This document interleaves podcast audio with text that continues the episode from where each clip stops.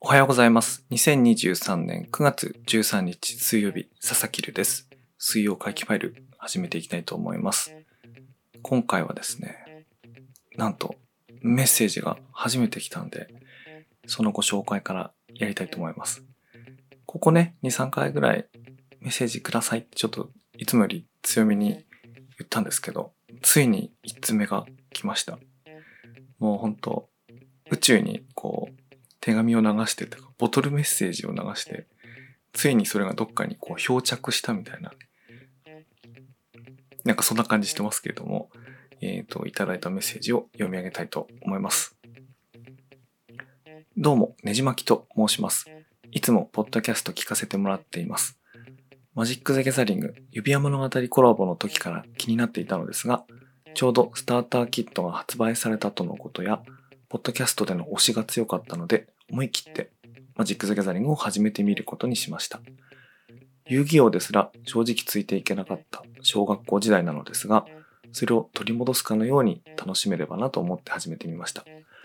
まだやっている知り合いもゼロですが、あれやこれやと語れるようになれればなと思います。今後もポッドキャストやニュースレター楽しみにしています。ということで、ねじまきさんからメッセージいただきました。本当にありがとうございます。渋谷でも終わっちゃったのかもしれませんが、あの30周年記念展示っていうのをやってて、私もそれ見に行ってですね、懐かしい気持ちと、懐かしい、でもずっとやってるから、懐かしいってことだけでもないんですけども、なんか子供の時からやってるゲームみたいなものが、なんかカルチャーとして根付いたり、単にカルチャーってんじゃないだろう。トレーディングカードゲームってすごくこう、新しいゲームだったんで、その、うん。なんかはい。ねじまきさんどうもメッセージありがとうございます。この水曜回帰ファイルではですね、なんかニュース紹介しながら結局自分の趣味の話をよくすることが多いので、今後もですね、マジックとかのカードの話なんかこう混ぜ込んでいくと思いますので、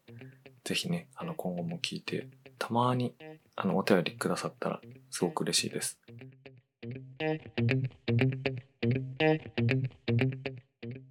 ちょうどそんなこともあったからなのか、こんなニュースから紹介してみようと思うんですけども、私がやっているプロジェクトでもあるんですけども、あの、新潟県の燕三条エリアで、企業を擬人化、キャラクター化する、あの、ご当地トレーディングカードで、匠の守護者っていうタイトルがあるんですけれども、それがですね、このファインダースさんで、あの、記事になったんですね。子供に地元企業を PR し、学生クリエイターも支援。企業擬人化トレカ、匠の守護者のクリエイティビティというやつなんですけども、これかなり5ページぐらいにわたって書かれてる、長い、かなり取材して書かれた記事で、まあその中であの仕掛け人の結城さんって人がこうインタビューにいろいろ答えてるんですけど、これ要はトレカだけ急にやりましたっていうんじゃなくて、こういろんなね、地域のプロジェクトがこう、普段やっている中から、こうすごい総合力の中から生まれてきたみたいな、あの、やつなんですけども、もうね、記事の中見たらね、なんか、とにかく写真が、例えばその、小学生が遊んでるとか、どっかの会場で販売しているとか、あるいは地元企業の人が、その自分のお店っていうか企業のキャラクターの上りを、こう、誇らしげに掲げているとか、なんか通常ゲームって言った時にこう、出てくるような写真と違って、なんかすごいこう、地域に根付いて本当にやられてる感じの写真とかね、文章がいっぱい出てるんですけども、これね、ぜひ見てほしいなと思います。もうこんなに企画してしかも企画してるだけじゃなくて、こんな実行してるプロジェクトって他にないんじゃないかなと思うんで、それにね、あの、私とか私たちが作ってる、あの、NFT サービスの T&T ってやつが、あの、採用していただいたっていうのすごいね、嬉しいなっていうのを改めてこれ見て思いました。まあ、その中にですね、あの、遊戯王とかね、ポケモンカードとか、あの、名前がちょっと出てくるんですね、トレーディングカードゲームの。ここにどういうことが書いてあるかっていうと、えっ、ー、と、あまりに強大な競合ひしめくトレーディングカードゲーム界でのプレゼンス獲得とは違う方向を向いているのではないか、みたいな。まあ、もちろんね、トレーディングカードゲームの人気タイトルってたくさんあるんですけども、じゃあ人気タイトルが全部それシェア独占するかっていうとね、ちょっとそれともね、また違うんですよね。なので、このトレカ、トレーディングカードゲームの可能性とか懐の深さみたいなもの、私自身めちゃくちゃ興味あるんで、ちょっと今後も面白いニュースがあったら取り上げたいなと思います。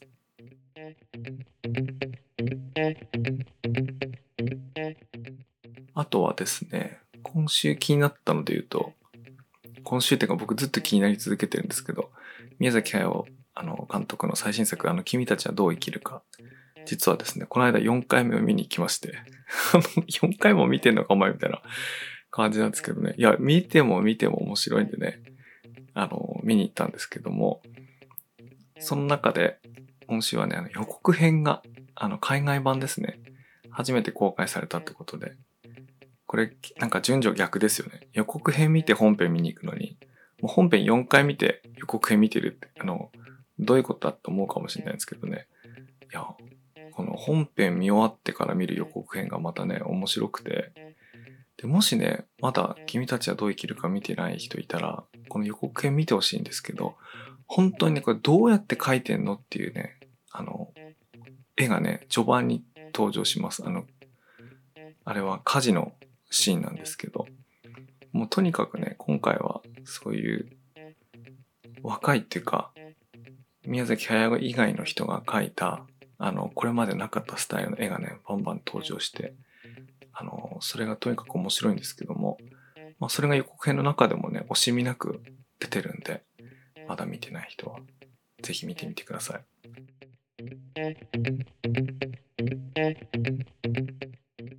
あと、その他、なんかいろいろあるんだよな。いろいろあるというかね、これ、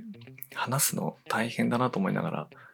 えっ、と、ちょっと試みてみるとですね、あの、ワイヤレスワイヤーニュースの中に、よもよもさんが書いた、先鋭化する大富豪の白人男性たち、警告する女性たちっていう記事がありまして、まあ、要は、北米のテク業界なんかで、えー、企業を、あの、スタートアップを大きく成長させた経営者なんかが、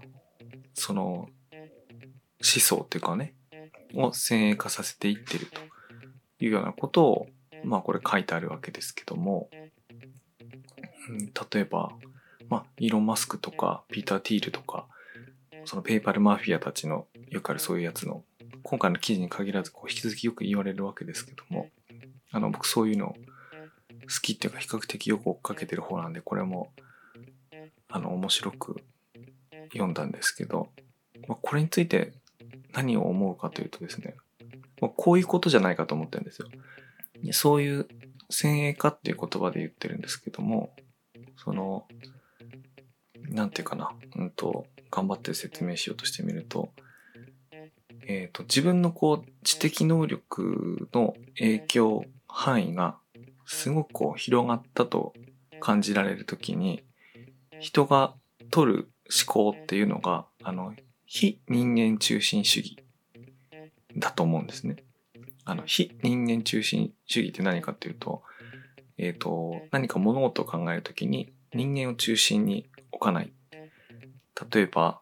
一番わかりやすいのだと、あの、地球の自然環境みたいなものを考えるときに、考えたときにですね、人間にとって暮らし良い地球とは何かっていうふうに考えるのが人間中心主義だとすると、あの、地球にとってっていうか、宇宙にとって自然で良い状態って何だろうっていうふうに考えるのが非人間中心主義で、その時に、じゃあ人間はもう活動停止しちゃった方がいいじゃないかとか、人間の数を減らした方がいいじゃないかっていうふうにこう考える。何しろ人間が中心じゃなくて、優先順位としては2番目以下のことなので、より大事なもののためにあの、優先度を下げて、位を下げると。あの、そういう思考方法をすることですよね。これを、まあ、いわゆるその、テックブロってこの中で書いてあるんですけど、テックブラザーなんだろう、テックブロってそういうことかな。いわゆるその IT 系のその経営者とか、あの、そういうものの中にそういう考え方、先鋭化する思考が広まってますよね、みたいなものの中でまあ、指摘されてるんですけど、そこで起こってることっていうのは、非人間中心主義にこの経済的にはこうした方がいいとか、あの地球環境的にはこうした方がいいとか、なんかそういう思考だと思うんですよね。で、その時に、この非人間中心主義っていう考え方をしてるんだっていうふうに思わないと、なんか、まるでそういう思考をしてる人たちが、なんか非人間に見えるんですよね。なんか、だんだんややこしい話になってきましたけど、あの、人間的じゃない嫌なやつに見えるわけですよね。なんか、なんていうかな、古代妄想的な、なんていうんだろう。そういうことを考えてるような風に見えるんですけど、現に彼らは、その非人間中心主義的な考え方をしているので、あの、その指摘の通りなんですよ。あの、いや、人間的じゃないって見える。だって人間的な思考してないから。でも、なんか人って人間だから人間的な思考しているはずだって期待しちゃうんで、なんか嫌なやつだとかいうふうに思うんですけど、嫌なやつだって思う価値観そのものが、いや、人間、人間だから人間的な考え方をしなきゃいけないみたいな、常識に、常識から出てるみたいなね。でも、まあ、ここまで言っといてあれですけど、そういう常識から逃れるのって難しいですよね。だって僕たち人間なんだから。だから僕たちも人間から、その人間であることが逃れられないので、なんか人間的じゃなくて嫌なやつだなっていうふうに思うのは、それは自然なことだと思いますし、逆にそのテックブロっていうかね、そういう先鋭化した思考する人たちも、あの思考そのものは非人間中心的なのに、じゃあいざそれ実行しようとなった時に、自分は得をしようとか、あ自分は楽をしようっていうふうに、あの、もしそういう考えとか行動が混ざり込んでくるとしたら、それ人間中心的なことをしてますよね。まあ自分中心的なことっていうか。だから、非人間中心主義的な考え方って世の中にたくさんありますけど、それを実際に実行したり、あるいはそれを考えてる人を見たときに、その考え方だけを純粋に好悪、善悪なしに、善悪じゃないか、好悪だな。あの判断するのですごい難しいですよね。難しいですよねっていうか、あの、そういうふうに思うわけですよ。だから、なんか新しそうなことに見えるけど、これ今は、この、特にこう、21世紀っていうか2000年代からは、この、なんていうかな、理系のテックの、えっ、ー、と、エリートたちが割と世の中に大きな影響力を持っているような世界なので、彼らの思考が先鋭化しているように見えると思うんですけども、もうちょっと20世紀の後半とかだと、理系というよりかは、文系のエリートたちの思考が先鋭化してるみたいなそういうことあったと思うんで、ね、あの、宮崎駿子とかも、あの、人間なんか滅びてしまえばいいって思ったり言ったりする人ですから、それって非人間中心主義的な考え方なんですよね。ただ、宮崎駿ご本人はすごくこう、人間中心的な考え方をする人なんで、あの、そのね、ずれるっていうのも当たり前だし、何の話だっけ？これ、こういう話をすごいしたいなと思う時なんですけど、水曜書きファイル12分ぐらいで終えるっていうね、ルールがあるんでね、これもう、こんな、全然ダメですね、この このあれですね。これは、一回で話終わろうと思うからこういうことになるんで、あの、こうやってたまにね、ニュースを紹介しながら、こんな話もしたいなと思います。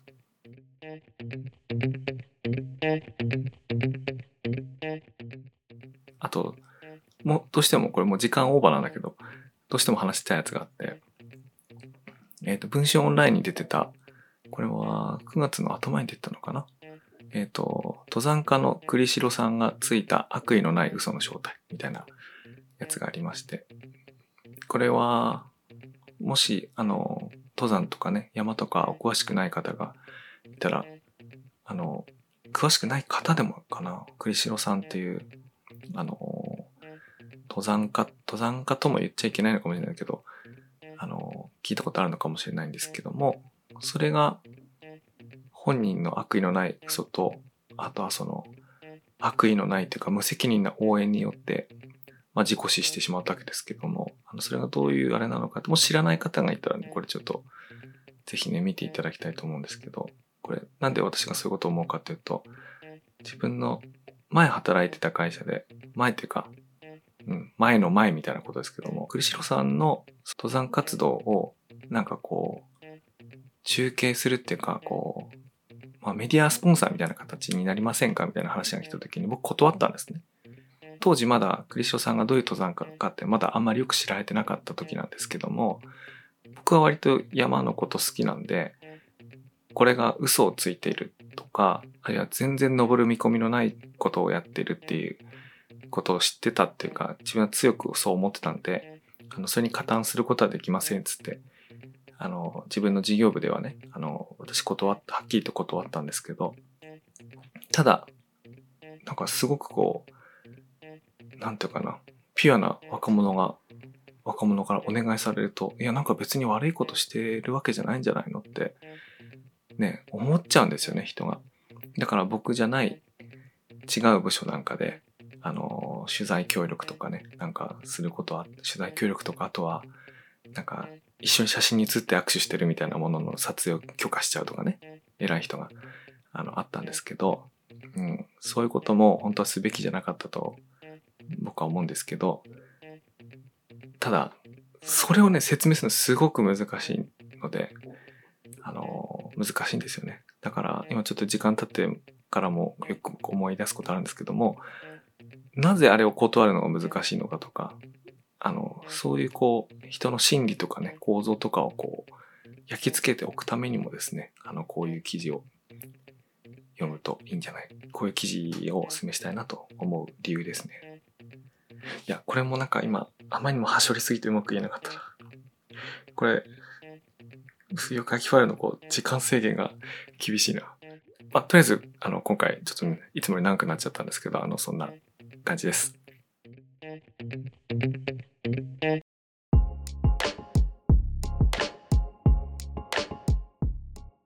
水曜会ファイルでは、えー、引き続き皆様からのお便りお待ちしております。あの、自由にね、自由にとか、あの、僕、あの、結果僕も自由にやらせてもらってますけども、あの、どんなお便りでもいいので、あの、お寄せいただけるとすごく喜びます。というわけで、今日も良い一日を。